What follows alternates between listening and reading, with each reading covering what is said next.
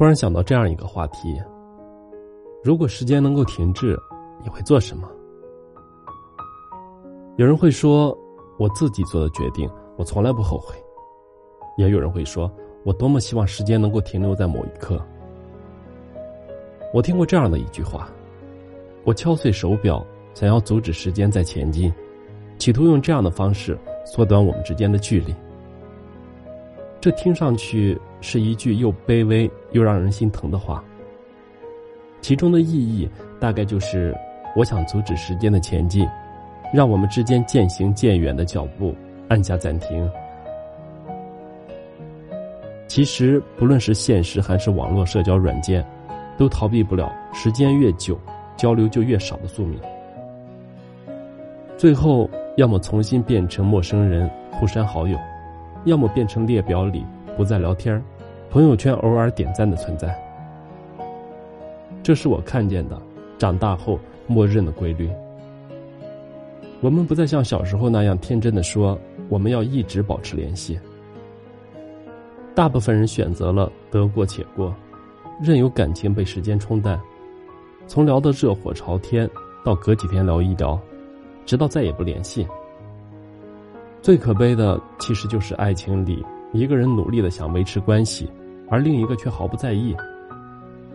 主动久了都会累，再热烈燃烧的火苗也有熄灭的一天。当那个主动的人累了，坚持不住了，那种无力感就会越来越强烈，就像握在手里的沙，握得越紧，越害怕失去，就流逝的越快，最终只能一别两宽。各生欢喜。其实友情也一样，如果两个人之间一个人保持着热情，而另一个人随缘回复，那么最后的结局就是两个人渐行渐远。也许你会思考为什么会这样，但当意识到两个人不再交心时，总是为时已晚了。当事人早已无力改变这个已经形成的结局。所以，请珍惜眼前，别等失去了再想起珍惜。虽然是一个老生常谈的话题，但就像那句话说的：“你看，世人多奇怪，非要等到失去才知道珍惜。”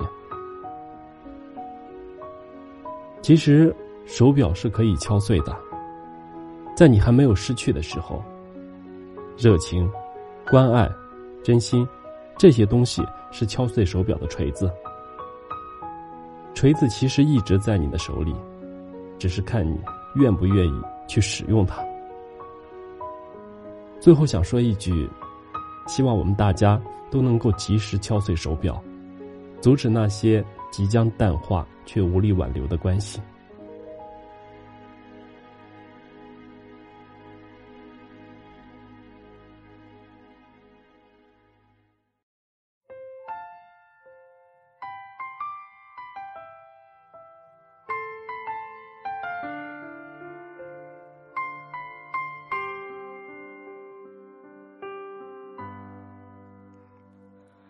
然后呢？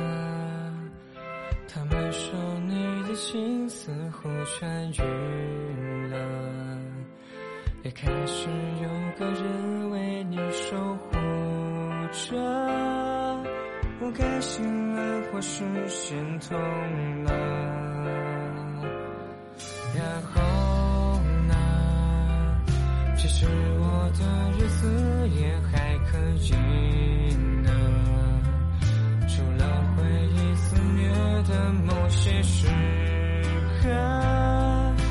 心还有眼泪中的苦涩，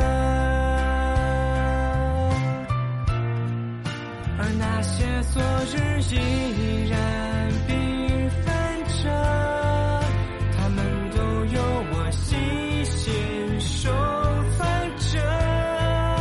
也许你还记得，也许你都忘了，也不是。那么